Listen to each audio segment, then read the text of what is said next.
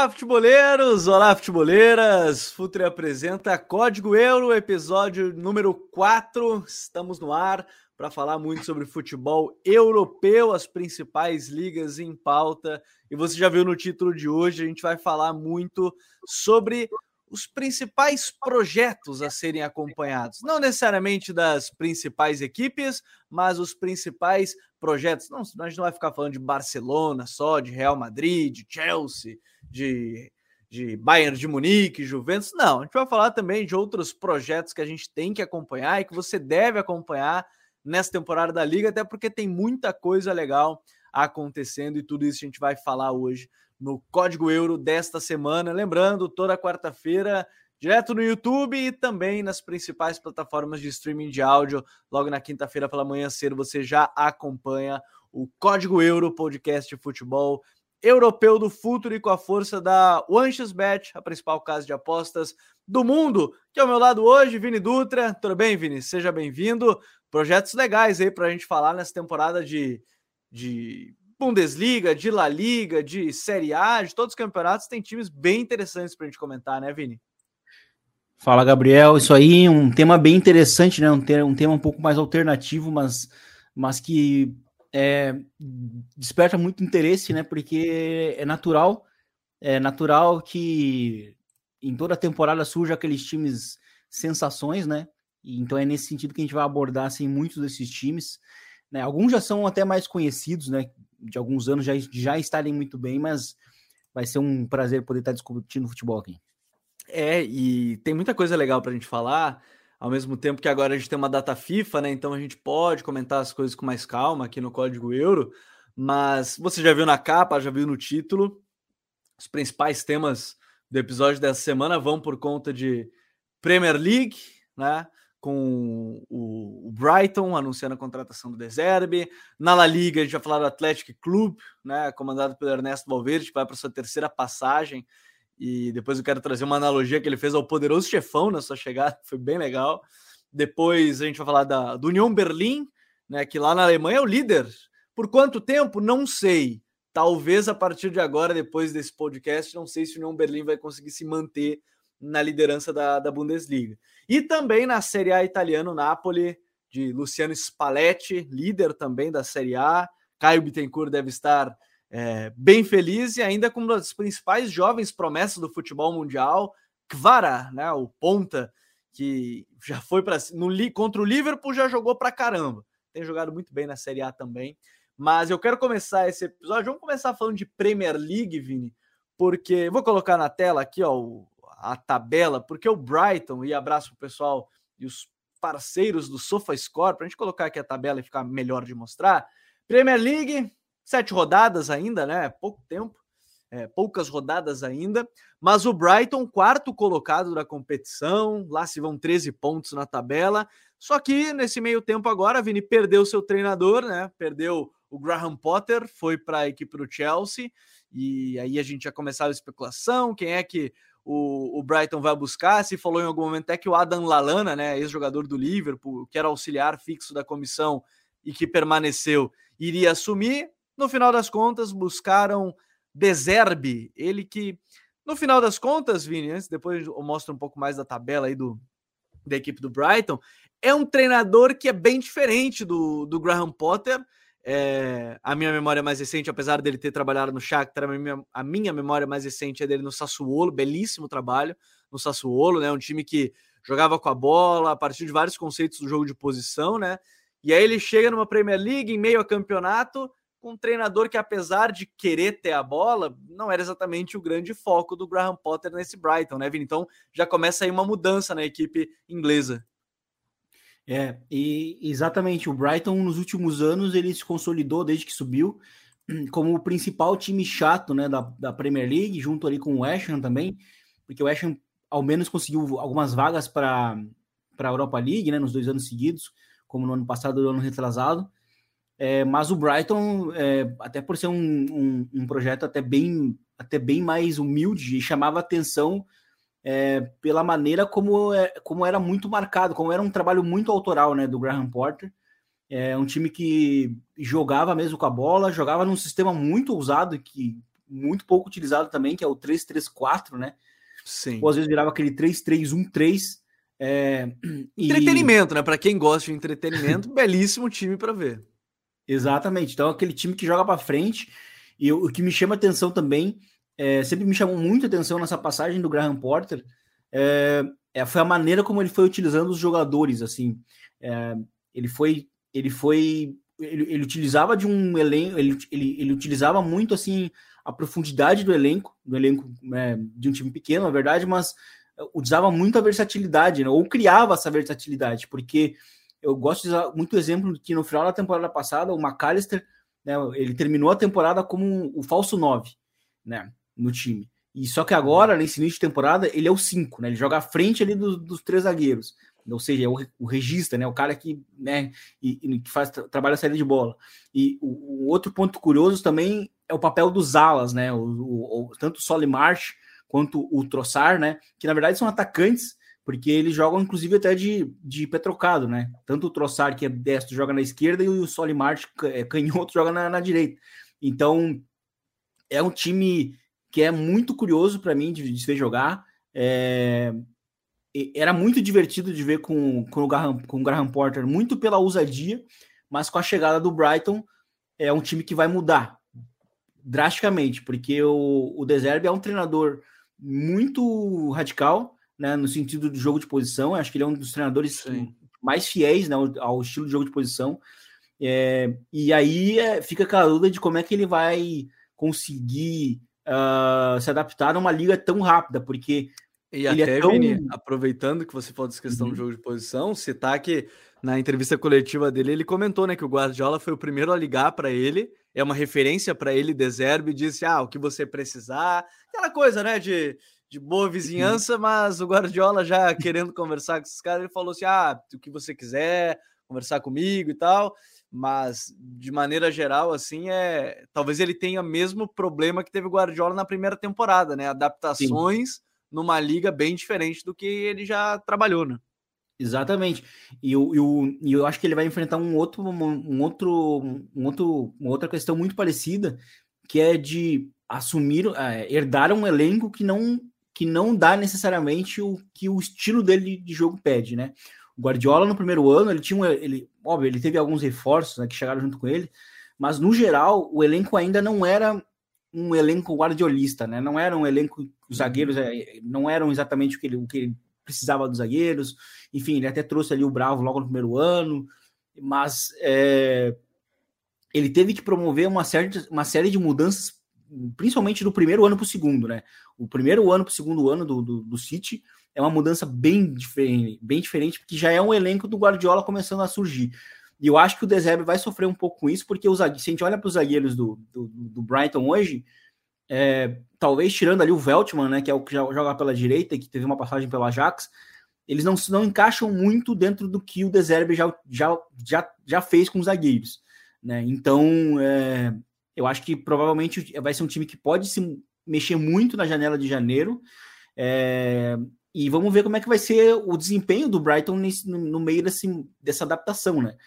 É, porque é um, vai ser um, é, um, é um elenco bem curioso, porque, como eu falei, assim, o, o trabalho do Graham Porter é, era um trabalho que, que trabalhava também muito com a imprevisibilidade, porque assim, ele usava jogadores em diversas posições, né? Ele não era tão preso assim em conceitos como é o, como é o Deserve. Então, acho que esse vai ser o grande desafio. Como é que ele vai se adaptar a um elenco que não tem pouco do que o conceito dele eh, exige. E até eu acho legal da gente citar um, outro, um cara que para mim eu estou muito curioso nesse modelo e que a gente já comentou algumas vezes, né, Vini, sobre ele, é, não só aqui no, no Código Euro, mas a gente volta e meia fala, e a gente comentou, inclusive, no último TPI, que falamos sobre é, o, futebol, o, o futebol equatoriano, Moisés Caicedo e que foi sondado pelo Liverpool no deadline day, inclusive, né? O Liverpool não uhum. quis comprar quando ele estava aqui no Independente Del Vale por cerca de 5, 6 milhões de euros. Agora está valendo 50, 60, né? Mas a gente entende a questão de ter o temor de gastar num jogador que ainda não foi provado numa liga. Para mim, acho que é a minha maior curiosidade, até pelo nível que ele vinha tendo já nessa temporada, começou muito bem, é, como ele vai funcionar com o Desério, porque ele já está acostumado ao jogo de posição, né? No Del Valle para o Caicedo, pelo menos, é um, um jogador que está totalmente adaptado ao sistema. É, o, o Caicedo vai, vai ser um jogador que eu acho que ele vai ter uma mudança bastante grande nesse, nesse sistema, porque é, nesse início de temporada, em termos de, de iniciação com a bola, é, quem tinha muito protagonismo eram os três zagueiros, né? Principalmente ali o, o Veltman e, e, e, o, e, o, e, o zagueiro da esquerda, né? Do que, uh, do que o próprio o outro meio-campista que ficava junto com, com o McAllister. Então eu acho que, que ele pode ganhar mais espaço também nesse sentido, ter um, um peso maior com a bola em termos associativos mesmo, né? Porque a gente não via muito nesse, nesse início, pelo menos, de temporada com, com o Graham Porter. Ele era muito um recuperador de bola, um cara que é, pressionava muito, né? E, e, conseguia ter aquela entrega de bola segura, né? Mas eu acho que agora ele pode ser um cara que vai participar efetivamente da circulação. E é um jogador que nesse início de temporada também tem sido uma das sensações, né? Na, na Premier League. E, e no Liverpool eu acho que ele ia ser um jogador que ia encaixar muito fácil, assim, muito rápido, porque ele é um cara que na pressão alta entrega muito bem e nesses passos e nesses passes, né, já tendo o campo curto em mini transições que o Liverpool consegue muito, de uma maneira muito fácil por conta da sua pressão alta, ele também ia entregar muito bem. É, então, assim, eu acho que é um jogador que pode ser, quem sabe, um reforço para o ano que vem, né, para o Liverpool. Eu acho que é muito difícil ele vai permanecer, muito difícil que ele permaneça no, no Brighton. Não duvido em janeiro alguém tirar é. ele do Brighton também, né? Sim, exatamente. É um cara que pode nem ficar, né, nem, tem, nem terminar a temporada no Brighton, porque é, a temporada passada dele foi muito boa. Esse início tem sido é, de afirmação, né, e de muita evolução. E, então, acho que se ele pintar num time de, de, de, de Champions League já logo na, na janela de, de, de, inverno, não, não vou me surpreender. É, eu também, eu tô muito curioso pela janela de inverno aí da, da equipe do, do Brighton, seja para saídas, né? Porque alguns jogadores têm sido de fato destaques, mas provavelmente para chegadas também de, de outros jogadores. Agora, é, a gente pode sair da Premier League e o Brighton, o, o ainda vai ter o desafio de na primeira rodada, primeiro time que ele vai enfrentar já nessa seu desafio é o Liverpool, né? Então já começa numa pegada mais, mais forte. É, o Pedro Vitor ainda mandou um abraço, disse que está em duas grandes companhias, tá? Enquanto estuda e faz tarefa de trigonometria. Rapaz, trigonometria, tá bom. Então, um abraço para o Pedro Vitor que está acompanhando a gente. E o Joaquim Mota Alvinegros falando em Liverpool, falem do Arthur que está aprimorando a parte física com o Sub-21. É até um tema legal, é importante a gente citar essa questão, achei bem interessante. Uhum. Que num primeiro momento veio um monte de crítica para cima do Arthur, de fato, né? Por não conseguir completar 90 minutos, ele fez só 60 na equipe sub-21 agora. E aí eu lembrei muito da FM, Vini, que tu pode colocar o jogador para ele só jogar alguns minutos para ir ganhando ritmo e depois entrar na, na equipe principal. Mas a gente não chegou a comentar da chegada do Arthur no Liverpool, ao mesmo tempo que causou muita surpresa, porque ele não foi bem na Juve, reta final dele no Barça não foi boa, é, ele chega. Talvez, talvez o grande ponto para a chegada dele até no, no Liverpool é que ele chega sem um peso tão grande, né? De pressão. Ele chega agora com o pessoal com baixíssima expectativa em cima dele, né? É. E eu acho que, que essa questão dele ganhar minutos com o Sub-21, é, que também eu acho que é importante ressaltar aqui também parte vem de um pedido dele, né? Ou seja, ele Isso. quer jogar, ele quer, ele quer ter minutos, ter, ter ritmo de jogo para estar tá preparado já para a volta da, da, da, data FIFA. Eu acho que essa humildade ela é bem importante, assim, sabe? O time saber utilizar, o jogador saber utilizar desses momentos para poder, sabe? Eh, ficar bem fisicamente e poder continuar jogando. Acho para quem que... foi tão criticado, né, pela parte física, Sim. talvez seja um ponto. Sim, exatamente. Eu acho que eu acho que talvez, assim, querendo ou não, é até meio de duro falar uma coisa dessa, mas talvez, talvez ou não, pode ser também a, a última grande chance do Arthur num, num, time de topo, né? No, como na Europa, né? Como Liverpool, Juventus e, e Barcelona, que é por onde ele passou. Então, talvez seja uma última oportunidade. E eu acho que ele tá chegando num time que hoje precisa de um cara como ele, porque o, o Thiago é, é, é um jogador que já está, já está ausente por, les, por, por, por, por, conta de uma lesão e, e, é um jogador que é propenso a, so, a, sofrer lesões. E o Liverpool, na ausência do Thiago, não tem um jogador criativo, né? um jogador de criar jogadas, um jogador de mais próximo também da base, para poder é, dar continuidade aos primeiros toques que o Fabinho é, dá em saída de bola. Então, é, ele pode ser de fato essa ponte na ausência do, do Thiago, e eu, inclusive, acho que ele pode jogar, inclusive, muito mais do que acham que ele pode jogar, justamente por conta das frequentes lesões que o Thiago sofre. Então, ele ter essa, essa humildade, ele tá preocupado com a questão física dele, eu acho que é um bom indício de que ele pode acabar somando na data da, da na volta da data FIFA. É, eu tenho curiosidade porque talvez o Arthur para um jogo que o Liverpool precise dessa pausa, né, que a gente falou, é, de controlar o jogo. O Arthur era muito bom nisso, o Barcelona, esconder a bola. Uma coisa é inegável, o Arthur consegue esconder a bola muito bem, manter a posse muito bem. De fato, acho que a crítica quanto ele não conseguiu o passe é, que quebra uma, duas linhas de defesa, ok, acho que isso a crítica é feita, que ele já teve até essa leitura e ex-jogadores já falaram, o Maicon uma vez falou que conversou isso com o Arthur e tal, então não é algo que a gente está tirando do nada, porque muitos já falaram sobre isso. Agora, num para diminuir o ritmo dos jogos, talvez seja muito importante, é, e acho que por isso vai ser muito importante para essa temporada do Liverpool, também pelas lesões. É, tô curioso, tô curioso mesmo também pela, pela sequência. Já fez sua estreia, mas ainda, obviamente, muito pouco, ainda tem muita coisa pela frente na, na temporada. Vini, vamos viajar agora para Itália, porque lá na Itália a gente tem, acho que dois destaques importantes, né? A gente tem a equipe do Napoli, né, líder da competição, e a gente tem a equipe da Atalanta, mais um momento interessante da Atalanta né, nessa Série A, sete jogos também disputados na Série A. Napoli líder, cinco vitórias e dois empates em sete rodadas, três vitórias seguidas, agora mais recente. A Atalanta, mesma coisa, diferença do saldo de gols. Enquanto o Napoli fez 15, a Atalanta fez 11 gols. E é legal da gente começar pelo Napoli, porque não sei se ele é o melhor jogador do campeonato até o momento, ou um dos que mais tem chamado a atenção. A gente fala do Kvara, né? O ponta. É... vai me fugir o, a nacional. Georgiano, né? Georgiano, né? Tá Isso, certo? Georgiano. Isso, Georgiano, né? Ele, enfim, surge muito bem. Vem a contratação e todo mundo fica com o pé atrás e tal, mas contra o Liverpool vai muito bem em cima do Alexander Arnold.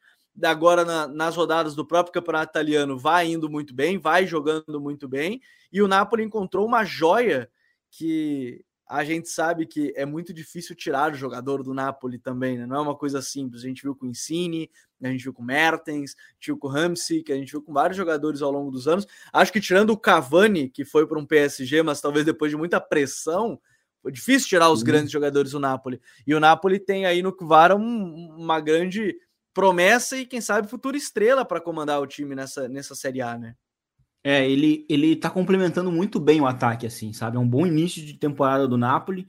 Um time é, que joga na maneira do a maneira do, do Spalletti jogar, joga curto, joga de uma maneira associativa. E o, e o Kivara, né, o Kivara né, ele é um cara que que assim tem sido importante é, nessas associações com o lateral esquerdo, é, mas também é, dando ritmo para o ataque, né? É, e sendo também o cara que desequilibra as defesas, né? O cara que consegue receber em estático e consegue é, e tem essa capacidade de é, essa capacidade autossuficiente de gerar ocasiões do nada. Muito a partir da capacidade de drible dele, de condução, por exemplo, ele já participa do gol de 1 a 0 é, do final de semana agora contra o Milan, porque ele sofre o pênalti, né? Em cima do, do hum. Serginho Dash. E ele foi um problema pro, pro próprio Calabria, que, que, é, que é bom defensor, mas que estava amarelado já, e aí teve que sair no, no, intervalo, e aí entra o Serginho Dash, que, que já não é um grande defensor, e aí é, é quando o Napoli melhora no jogo, né? Porque o primeiro tempo até o Milan foi, foi, foi melhor, mas o, o, o Kivara começa a desequilibrar muito pela direita, né? E consegue trazer muito o Napoli para o jogo e participa, como eu falei, do, desse lance do pênalti, né? Do 1 a 0 Depois o Milan até consegue empatar, mas depois o, o Napoli é, faz, né? De novo o 2 a, o 2 a 1 Mas, enfim, ele é um cara de desequilíbrio, assim, é um cara que já aparece em jogo grande, como a gente viu na estreia contra o Liverpool, né, na estreia da Champions. É, e ele é um cara que já logo na semana seguinte também estava é, participando de gol né, pelo, campeonato, pelo, pelo campeonato italiano. Então, assim, é um cara muito regular, é, é um cara que já surgiu né, cedo também, lá com 17, 18 anos, é, também já sendo muito frequente também na seleção adulta, já da seleção da Geórgia.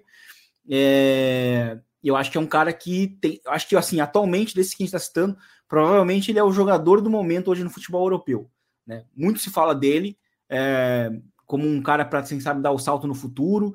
E é curioso como o Napoli tem contratado bem, né? Porque o, o também é um cara que teve uma passagem muito ruim na Bundesliga uhum. pelo, pelo, pelo Wolfsburg, mas que chegou lá no, né, num, já num sistema muito mais é, sólido de, de conseguir dar uma projeção para um jogador de, é, de talento.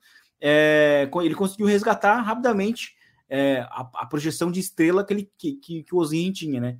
É, e eu acho que o mesmo acontece aqui com, com o Kivara, que é um jogador que, para mim, tem muito talento e, e, assim, eu acho que nesses sistemas de, de aproximação, em que precisa de... É, sistemas em que o time amassa muito a bola, precisa ter muito é, um período de poste de bola em, em, em ataque posicional, ele é um atacante que soma muito. E tem sido muito divertido de ver ele jogar nesse início de temporada. É, e é divertido porque pode jogar em qualquer uma das pontas, né? Tem velocidade, tem esse drible, pode criar oportunidade de gol. E o mais interessante, é, o Vini falou da nacionalidade, já tá jogando na Geórgia, é que ele também já é uma peça fundamental no funcionamento da Geórgia, né? Eu tava até dando uma olhada nisso antes da, de, de, entrar ao vivo aqui no, no, programa, que são quatro jogos da Nations League, por exemplo, dessa temporada, quatro gols e duas assistências. É, uhum. De novo, óbvio que ele não está enfrentando Portugal, não está enfrentando Espanha, Alemanha, mas assim, ele, ele treina, ele joga na Geórgia, enfrenta equipes da a Nations League agora com essa com o, o, o, nivelamento né, de séries A, B, séries, né? Níveis A, B, C, D. Bem interessante ver isso do, do Kvara, que tem sido uma peça importante na, nas duas equipes. E ainda na Itália a gente tem uma Atalanta. Legal de ver que quem olhar o G4 do, da Série A italiana pode tomar um susto, né, Vini? Vai olhar assim, pô, Napoli, Atalanta, Udinese e Lazio. E aí o Milan é o quinto, a Inter é sétimo, oitavo é a Juventus. A Juventus está falando até em possível saída do Max Alegre para o retorno do Antônio Conte, que foi meio uma bomba que, que se trouxe hoje durante a tarde de informação, porque o Antônio Conte teria que sair da, da, do Tottenham. Cara, foi uma loucura. Acho que, acho que ele não seria louco a esse nível, mas não dá para duvidar de nada do Antônio Conte. Poderia dar uma dessas de Antônio Conte mesmo. Mas a gente tem uma Atalanta que uh, não sei como é que você vê essa questão, mas talvez seja um dos projetos mais sólidos do futebol italiano nos últimos anos. Né? A gente tem visto o crescimento do Milan e tudo mais, é, Lazio com bons momentos, mas a Atalanta talvez seja o projeto mais sólido aí do futebol italiano, sem grandes poderios, sem grande poderio financeiro, né? É, sem gastar tanto, né? E, e, e, e a Atalanta, é, que ficou até fora da, da Champions esse ano, mas é, nos últimos cinco anos sempre foi para uma competição europeia. E a Atalanta é um time que que assim, nesse período, né, do Gasperini, sempre demonstrou uma capacidade muito grande de se reinventar. Né? Eu acho que assim, o time perdeu lá atrás do Spinazzola, mas aí já foi buscando outros, outros alas que eram importantes para o sistema, como o Gozens, e agora tem o Malen. Então, assim, o time sempre foi perdendo peças, mas sempre foi conseguindo repor a partir de um grande trabalho de, de scout, né? um, um grande trabalho de prospecção, de, porque também vai sempre buscando também ali nos, na, nas ligas periféricas mesmo, né? E Sim. às vezes é, é, a periferia, é, a periferia, mesmo, assim, na Holanda, sabe? É, na, é, é, é em países que, que pouca gente está olhando, né? Às vezes não é nem na França, que é um país que, que já é meio alternativo. A gente tem até o exemplo do Sevilha, que vai muito lá na, na, na, na França, né? Buscar jogador, mas que não é um, né, um, um foco também geral dos grandes clubes, mas eu, o Atalanta tem de fato esse, esse olhar mais cuidadoso, né? Vai na, vai na Dinamarca, vai em, nos países nórdicos, enfim, e isso eu acho muito interessante, porque é, a gente nota que, as, mesmo saindo vários jogadores, a gente pode ver também o caso dos próprios zagueiros, né? Uma, uh, o, o, primeiro grande zagueiro da, da era do Gasperini foi o Matia Caldara, que aí foi vendido para a Juventus, não deu certo, mas é, depois teve o Romero, que foi o cara que surgiu ali no, no time, e aí agora já o time já está começando a despontar outros zagueiros ali, como o Caleb Ocoli, que é, que é, que é italiano, inclusive, né? Um zagueiro negro muito bom, tem sido titular nos, é, em grande parte dos jogos da, da Série A nesse início de temporada, um, bom, um zagueiro que eu acho que é jovem ainda, tem 22, 22 23 anos, mas, uh, mas que eu acho que tem uma projeção boa para daqui uns dois, três anos, assim. Então acho uhum. que como ele está começando no time, ele não, não tá sendo tão mencionado ainda. Mas eu acho que é um cara que está seguindo muito essa ordem que eu citei de a Atalanta perde jogadores, mas vai lá buscar em troca. E aí, nesse meio de caminho, teve uma grande, uma grande campanha, né? É, numa Champions League, como, como foi, foi até as quartas de final, né, naquele ano da pandemia. Enfim, e, e a Atalanta tem uma coisa que, que nos anos, é, nos últimos anos, né? Nos últimos quatro, cinco anos, é que a Atalanta normalizou não perder ou ganhar e golear dos grandes da Itália. Né? Principalmente Milan e, e Inter, que nesse meio período estava até se reconstruindo no time, mas a Atalanta fez finais de, de Copa de Copa Itália recentes, é, goleou muitas vezes ali o, o Milan e, e, a Inter nesse período de reconstrução, e já vem num final de semana em que venceu do, da Roma é, em Roma, né? E nesse início de temporada também não perdeu para o Milan. Então, assim, é um time muito competitivo, é um time que entrega mesmo e, e, e, é muito bom de ver jogar. É um time que, defensivamente, é muito, muito característico pelas marcações individuais, né? Às vezes são uns 10 jogadores. E marcação individual o campo todo, né? Não é marcação individual todo, que a gente está é. acostumado a ver assim, ah, acompanha ali Isso. o zagueiro, acompanha o 9 até o meio. Não. O cara vai acompanhar até a saída de bola. longa mesmo, né? Sim. É a perseguição longa. É, é, e aí eu acho que é por, por, isso que tem muita presença de jogador holandês no time. A gente tem no mínimo dois ali, porque os holandeses utilizam muito né, a, a marcação mais longa, assim, né, a marcação homem a homem, de, com perseguições longas, né? E, e, eu acho que assim é, é um time que para mim é um dos melhores de ver jogar. Desses pequenos é o mais acostumado a estar em, em jogos grandes e decisivos e conseguir entregar nesses jogos grandes, talvez por, por já ter é, adquirido essa experiência. É, enfim, eu acho que é um time que é muito divertido. É uma pena né, que o Illicit teve que sair por conta de, por conta de, de saúde mental, né? Tá, foi, ele foi diagnosticado com depressão é, e acabou se afastando do, do futebol.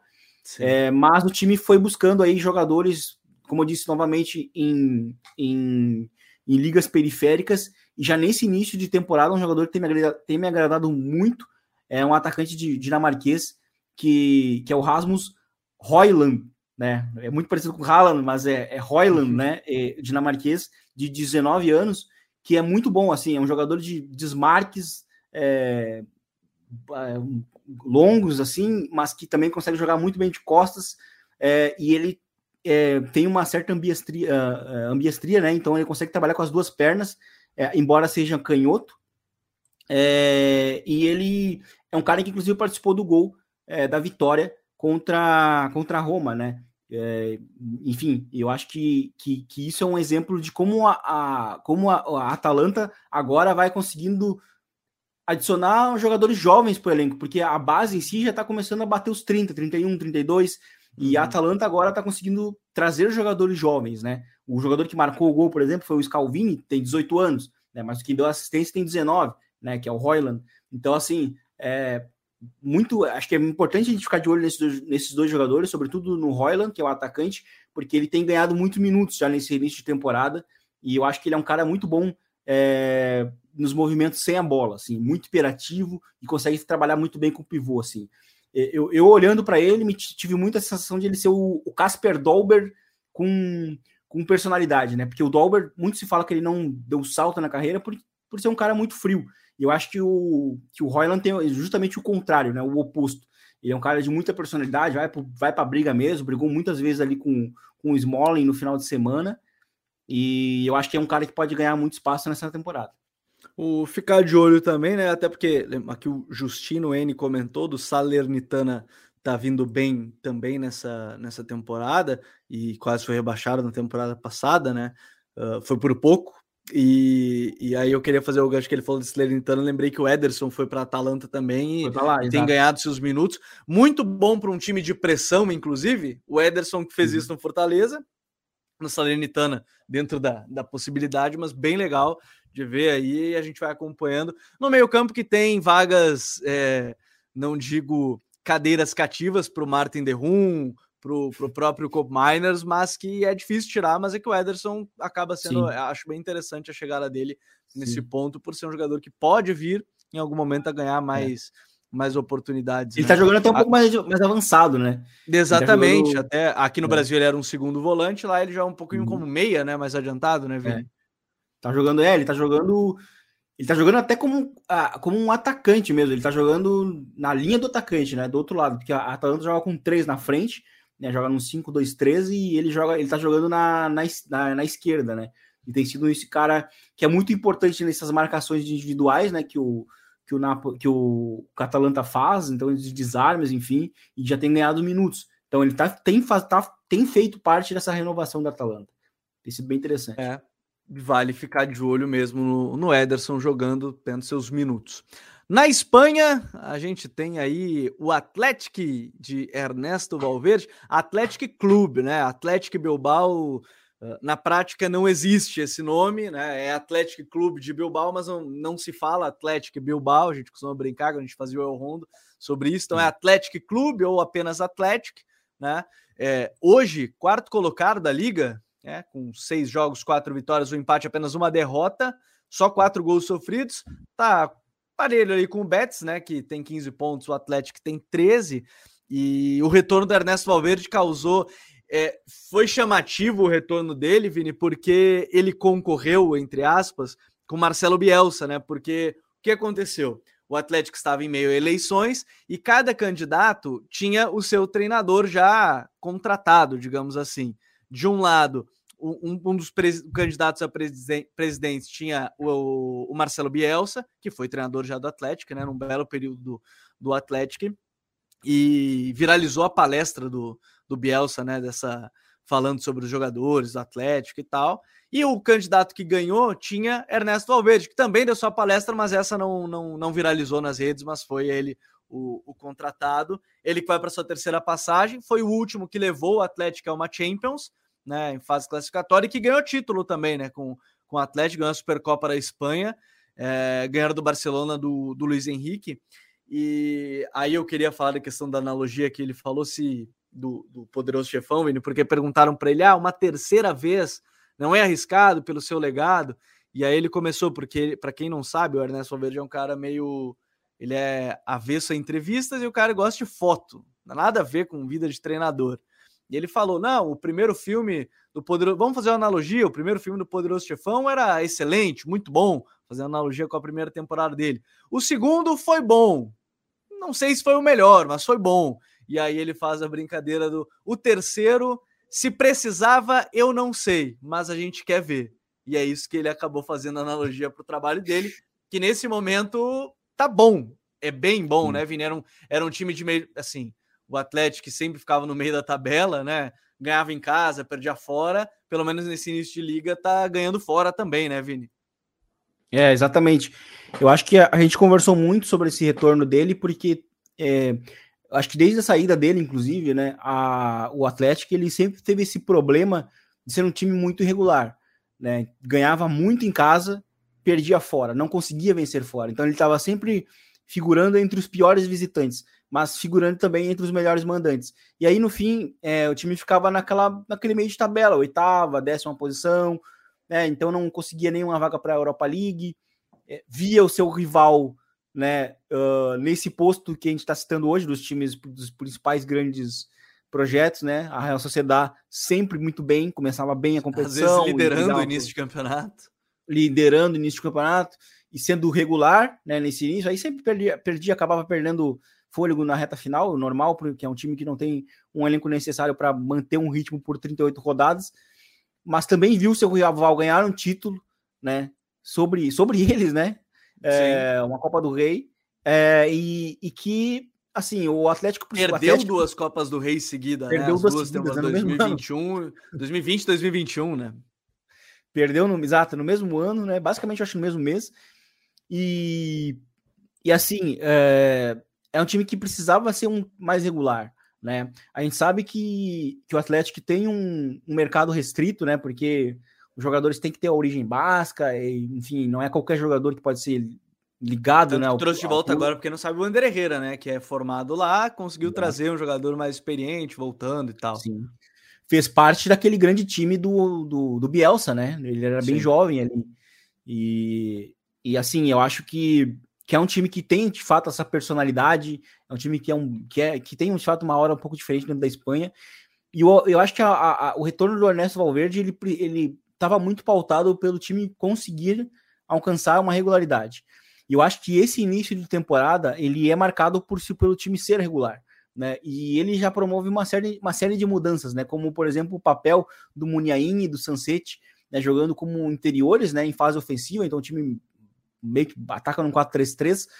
E ele, ao mesmo tempo, consegue trazer um pouco de, de regularidade para o Nico Williams, né? Que é um cara que também estava sendo muito irregular, e é normal da idade, jovem ainda, mas que precisava ter esse, esse, esse essa normalidade em termos de atuações é, semanais, né? Ele já é um cara que já é um titular titular dentro do time, né? Semana a semana tá, tá ali figurando no 11 junto com o irmão dele, né? Que joga mais à frente, solto, né? Sendo um, um 9 de muita mobilidade.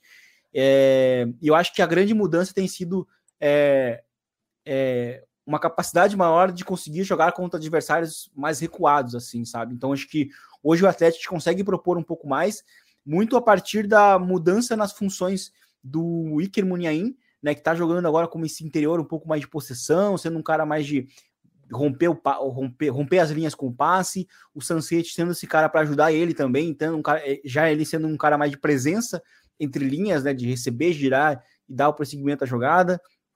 É, enfim, ainda tem a, a, a, presença de outros jogadores ali no meio campo, como o próprio Dani Garcia, que eu acho muito interessante pela bola longa que ele tem, né? E a força pelas pontas pelos, do, pelos dois laterais e pelos dois pontas que o time tem, né? Sim. né? Um deles o próprio Nico Williams, né? É um time de muita verticalidade quando bota, quando acelera o jogo. Então, não, e sem é um a time... bola é um time que também, né? Sim. Vertical ao extremo, de pressionar, não deixar respirar. Muita Sim. gente fez a comparação, né? Ah, o Valverde no Barcelona, que o time não conseguia pressionar, mas se dava muito pelos jogadores, né? Você não ia mandar o Messi e o Soares correrem que nem loucos, marcando, Busquets, esses caras. O Atlético consegue fazer isso muito bem, né? Sufocar o adversário. Sim, sim, exatamente. E, e por isso, muitas vezes, que o Atlético foi um problema para o Barcelona do Luiz Henrique é, na pressão, né? Era um time que pressionava muito, era muito agressivo. É, sim, sempre foi um problema, né? Visitar, visitar o, Atlético. E o Barcelona era uma das principais vítimas, né? Muito ali por, por, por ser de fato um matchup de duro para o Barcelona, né? Uhum. E, e nesse início de temporada, de novo, o Atlético tem sido esse time de pressionar eu acho que, de uma maneira geral, ele é um time muito perigoso na pressão e recuperando e acelerando.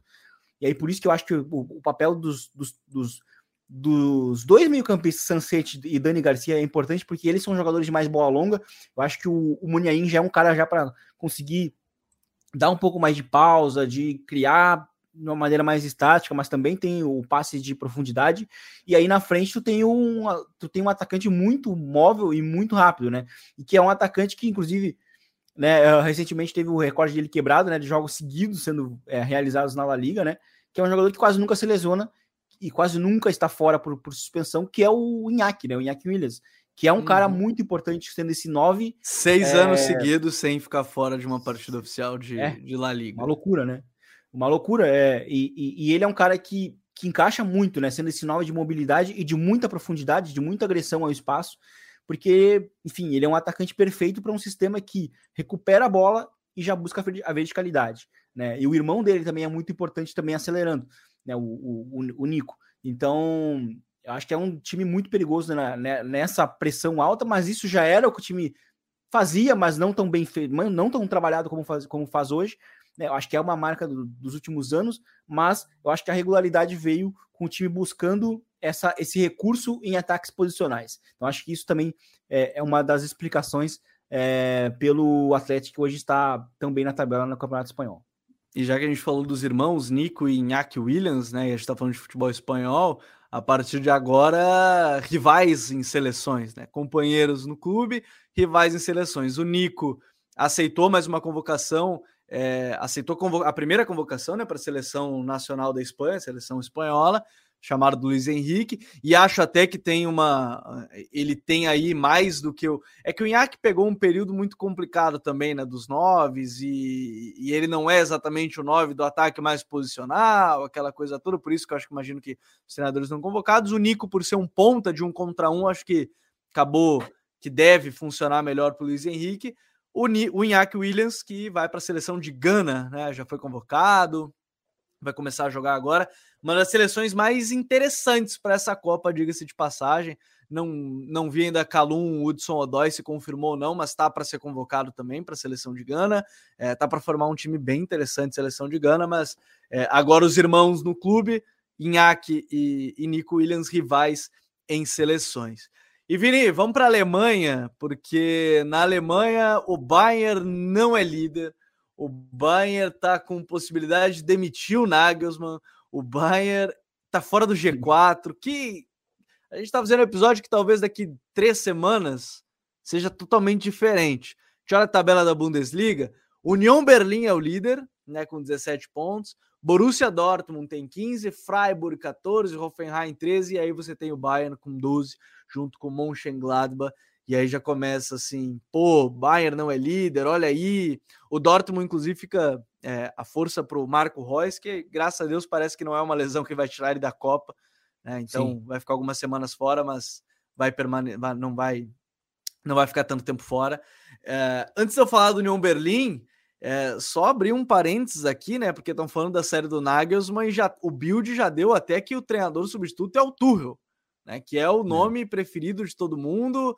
E que situação, viu, o Bayern, né, Vini? Apostou tanto no Nagelsmann, esperou uma temporada, inclusive, né, com o contrato assinado, mas pelo jeito o clima não, não pegou tão bem na, no vestiário, não tá tão bom assim, né? É, exatamente. E eles pagaram muito por ele, né? Pagaram 25 milhões é, pela multa né, rescisória, e, e, eu acho que assim é, é, é, é, curioso porque eu acho que assim o Bayern ele é um time que, que não se fala tanto no sentido de vestiário, né? Mas é, ele tem um vestiário que é muito difícil também Sim. de lidar, muito difícil. Tanto que, né, o Carlo Ancelotti não durou dois anos lá no Bayern. O Nico Kovac também, não, né? O Nico Kovac e o agora mais recente o Nagelsmann. É, então, assim, é um, é um vestiário que, se as coisas não dão certo dentro da Alemanha, o treinador acaba sendo demitido mesmo. E, assim, e a, a, impressão que está dando nesse início de temporada, pelas atuações que o Bayern tem feito, é que assim as melhores atuações estão na Champions, né? Então, assim, o Bayern parece estar um pouco é, desmotivado ou desligado na, na, Bundesliga. E isso é um para um time hegemônico, né? E, e, dominante dentro do país, como é o Bayern, é, já não pega muito bem, né? É, o Nico Kovac, né? Eu, eu, eu, sempre achei uma, uma contratação, na verdade, muito estranha do Bayern. Não tinha nada a ver com, com o time, a não ser ele ser ex-jogador do time, mas não tinha muito perfil. É, sabe, ele é um, é um, treinador que não tinha nem muita experiência em Champions, ganhou do próprio Bayern numa final de Copa da, da Alemanha treinando o Frankfurt, né? É, mas a, a, relação terminava ali. Ele era um ex-jogador e que estava bem com alguns membros ali do, dentro do clube, mas só. É, mas é, ele não era muito o perfil do Bayern, né? Que é um perfil de buscar treinadores experientes é, e treinadores que consigam ter essa questão de vestiário dominada, né? Porque é, o Ancelotti mesmo foi um cara que não durou muito tempo quando começou a oscilar dentro da Bundesliga, né? É, então é, é, um time difícil, é um time que, se a gente parar para pensar, não é tão diferente do próprio Real Madrid, né? Em termos de vestiário. E aí eu fico Sim. muito com uma com uma, uma frase agora do, do Sérgio Ramos na cabeça, quando o quando o, o treinador de Sevilha, né, o Lopetegui. Lopetegui foi demitido do Real Madrid, é, o Sérgio Ramos falou que o que era mais importante dentro do vestiário era o respeito com os jogadores do que o conhecimento tático. E eu acho que isso está muito ligado à questão do Nagelsmann, porque ele tem sido, de certa forma, criticado porque o Bayern não mantém um padrão nesse início de temporada, muda muito ao longo do, de cada e jogo. Ele, e ele culpa, entre aspas, os jogadores nas coletivas, culpa, né? Ele não coloca aí, quando, a culpa quando, só na dele. Exato. Quando eu vi essa entrevista dele meio que jogando é, para os jogadores, eu já fiquei, meu, ele vai tá indo para um caminho que não, não dura no Bayern, entendeu? Porque é, e aí tá ligado com o que eu falei da questão do Sérgio Ramos, porque assim, o conhecimento tático ele tem que é muito que é muito grande. É, mas ele já saiu do Hoffenheim com o Kramaric reclamando que ele trocava muito de sistema dentro dos próprios jogos. Né? Então, eu sempre fiquei com isso muito na cabeça, assim, de como é que ele é, funcionaria na, na elite, né? Porque até no Leipzig ele não mudou tanto, né? Ele manteve, manteve muito o, o, o, o, sistema em si. Mas no Bayern, ele meio que voltou a ser o Nagelsmann do Hoffenheim, que é de muitas mudanças ao longo do jogo. E eu acho que isso às vezes não pega bem, principalmente para essa grande elite, né? A super elite. Por isso que talvez a gente vê Real Madrid, é, não digo tanto o Barcelona, mas, mas talvez o Real Madrid é, não ser um time que pega treinadores muito autorais e muito táticos, assim. Né? Então acho que né, pega muito mais. É que o, Barcelona que... pega o autoral, mas é que é o autoral que tem que ser do jogo de posição, não é o outro é, autoral, né? É. Então, assim, mas, mas eu acho que o, o Real se, se assemelha mais ao que pede o Bayern também, né? Que é aquela seriedade, aquela, aquele pragmatismo, tem que, tem que dominar dentro do seu espaço. E quando isso não começa a acontecer, é quando as coisas começam a ruir.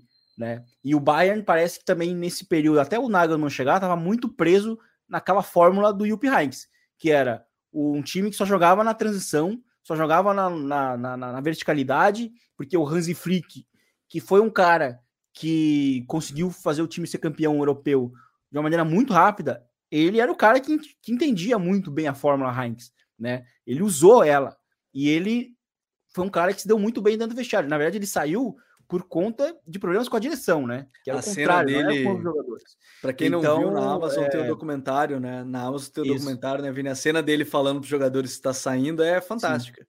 Fantástica. Sim, e eu já né? não sei se a questão do, do Nagelsmann tem, tem, tem a ver com as duas coisas, porque é, Dizem lá na Alemanha que o Nagelsmann botou o Delete como, como um centroavante num um dos jogos aí, como, pra, como uma indireta para mostrar que o time não tem um centroavante. Né? O time precisava. E aí já, sabe, as coisas já não estão tão bem. Então eu, também acho que o Nagelsmann não vai tá pintando que ele não vai terminar a temporada no Bayern, até pela notícia que já se tem de que se ele não ganhar do Dortmund no, no, no, no, no, no Signo Iduna Park, né, ou seja, na casa do Dortmund, ele vai ser demitido. Então, já é uma tarefa difícil, porque o Dortmund é um bom mandante. Né? Tem que ver a questão das lesões, é um time que está completamente é, com muitas lesões nesse início de temporada, e agora até estava contando com alguns retornos, mas aí o Royce né, se lesiona, o Haller vai ficar fora até o ano que vem. É, é, é uma missão difícil. É, o, o Bayern, nesse início de temporada, tem crescido nos jogos grandes, então é, é na, talvez seja possível que o time responda bem no clássico. Mas eu acho que a grande questão para o Nagelsmann é o a longo prazo, né? Tendo essas notícias de que ele tenta brigar com jogadores, né? Tenta não proteger eles, não fazer o, o artetismo, né? Que a gente viu na série do, do, da Amazon, né? Que ele, ele, é completamente oposto, ele protege, protege até mesmo quando critica, né? Dentro do vestiário, né? E eu fiquei, eu fiquei muito ansioso para ver como é que ele ia, né, fazendo um grande parênteses aqui sobre a questão do Arteta, como é que ele iria lidar com os jogadores nas coletivas depois daquele jogo contra o Newcastle, e aí ele fala: Ó, oh, tô criticando vocês aqui, mas vou tentar defender vocês lá, defender. mesmo sabendo que é difícil. E eu acho que o Nagelsmann faltou isso, né? Faltou um pouco desse dessa questão mais de, de olhar para o jogador como um ser humano, às vezes respeitar um pouco mais alguns espaços. E eu acho que esse tem sido o desafio dele para continuidade ou não dele no Bayern. É, Thomas Tuchel deve estar com o telefone ligado, e nesse exemplo que o Vini falou, uma coisa é, sei lá, você ser o Chave falando alguma Sim. coisa dentro do Barcelona. Que o que o Chave Sim. falou é meio que lei lá, e, e aí o, o, Laporta deu, todo, deu toda, deu quase que a chave do vestiário para ele, se não deu mesmo. Uh, outra coisa é o Nagelsmann, que é um belíssimo treinador, falar alguma coisa para esse elenco do Bayern. É uma coisa bem diferente. Só que o líder lá na Alemanha se chama União Berlim, meu caro Vini. E confesso que eu não consegui acompanhar muito de perto, mas a gente sempre conversava sobre eles, se eles estavam jogando bem, né? Conseguiram o próprio empate com o Bayern, né? Em um a um. Então, assim, é, não, de novo, não sei por quanto tempo a liderança, mas é um time que está jogando muito bem na Bundesliga, né, Vini? É um time que está jogando bem. Eu, eu, acho que é um time que ele, é, ele, ele parte de um exemplo é, de times que, que ascendem na Bundesliga, né? Ou seja, vem da segunda divisão e permanece bem na primeira divisão por alguns anos.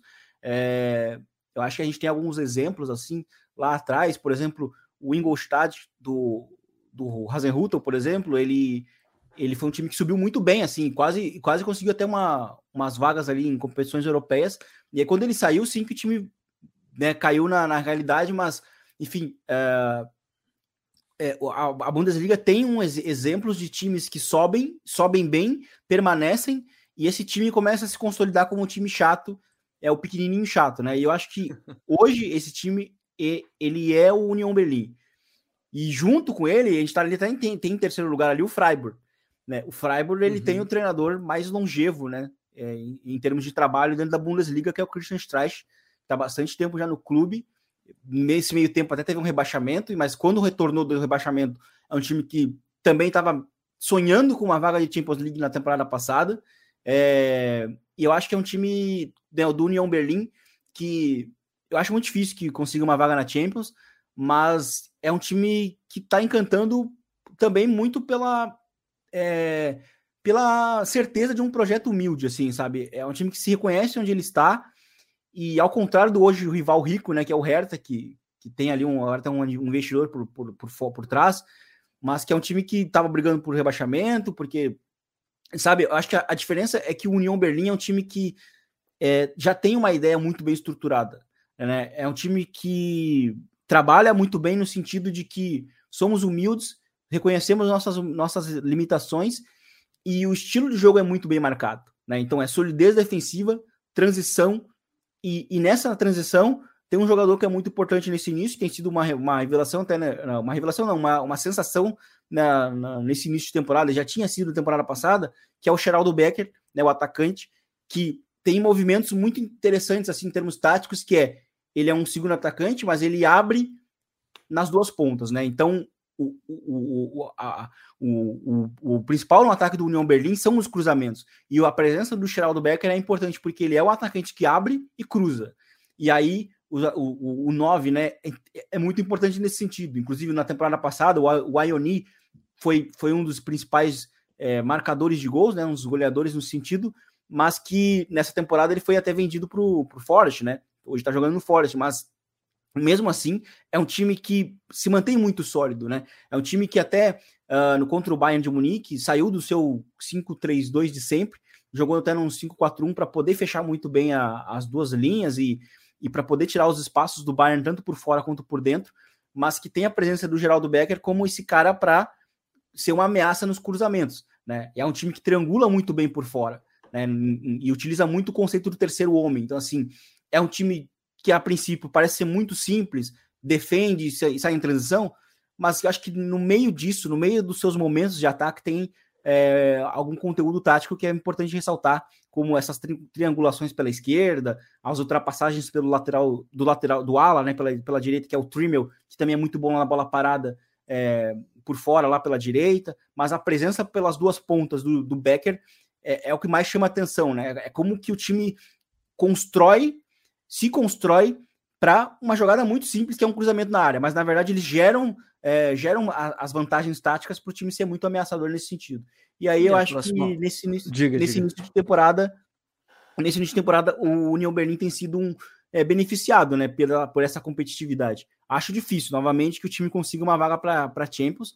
Acho que seria seria o conto né, de Cinderela do time, né? Conseguir essa vaga numa Champions, principalmente sendo muito humilde. É um time que, que realmente faz o. Talvez o, objetivo do time é para não cair. Né? E talvez seja sempre esse o objetivo no início da temporada, mas que tem ali sendo entregue, inclusive nessa temporada passada, uma, uma vaga na, na Europa League. Tem sido até jogado, tem jogado até mal na Europa League, mas é, é um time que tem entregado muito regularmente na Bundesliga. E, novamente, é um time que re, tem sido o time chato da Bundesliga. É, é, é vende muito caro as derrotas para Bayern, para Borussia Dortmund, enfim, e tem sido o antagonismo, né? O, ele tem sido o inverso do que hoje é o Hertha, né? Que gasta muito, mas não consegue entregar, né? Entrega pouco. E hoje o União Berlim é um time que gasta pouco, mas consegue entregar muito. E vale ficar de olho na próxima rodada, 10h30 do dia 1 de outubro, agora, no sábado, é, 10h30 da manhã, contra o Eintracht Frankfurt, que não está na melhor início de temporada, né, apesar de ser o sétimo colocado, mas para quem viu o campeão da Europa League na temporada Sim. passada, né, nessa temporada ainda está oscilando bastante. Passamos pelos principais projetos, alguns outros temas importantes também da semana, Vini. Já voltar na semana que vem, certamente, com muita coisa. É, data FIFA, então a gente vai poder falar agora com mais calma de outras equipes, de outros trabalhos, na próxima semana Sim. aqui do Código Euro e, obviamente, acompanhar a data FIFA e as principais seleções. Mas na semana que vem a gente está de volta. Valeu, Vini. Valeu, valeu. Foi um prazer. Agora temos, vamos acompanhar bastante nessas seleções é, na data FIFA. Acho que as seleções europeias também tem muita coisa para interessante para a gente observar. Acho que assim, as últimas, é, basicamente é, o último, último teste né, de cada uma das suas seleções. E, e eu acho que tem muita coisa para a gente observar. Tem bons jogos, né, para acontecer né, nos, nos, finais de semana. E eu até mencionei na questão do Royland, né, que é um atacante que pode se tornar uma sensação aí dos tempos para frente. Ele foi convocado pela primeira vez pela seleção da Dinamarca. Então acho que vale acompanhar né, o objetivo, até porque a seleção da Dinamarca, das seleções pequenas, é, tem sido uma das mais interessantes e uma, e uma favorita a ser uma surpresa na Copa, né? Então acho que vale muito aí o acompanhamento. E no mais foi um prazer e, e até a próxima, Gabi.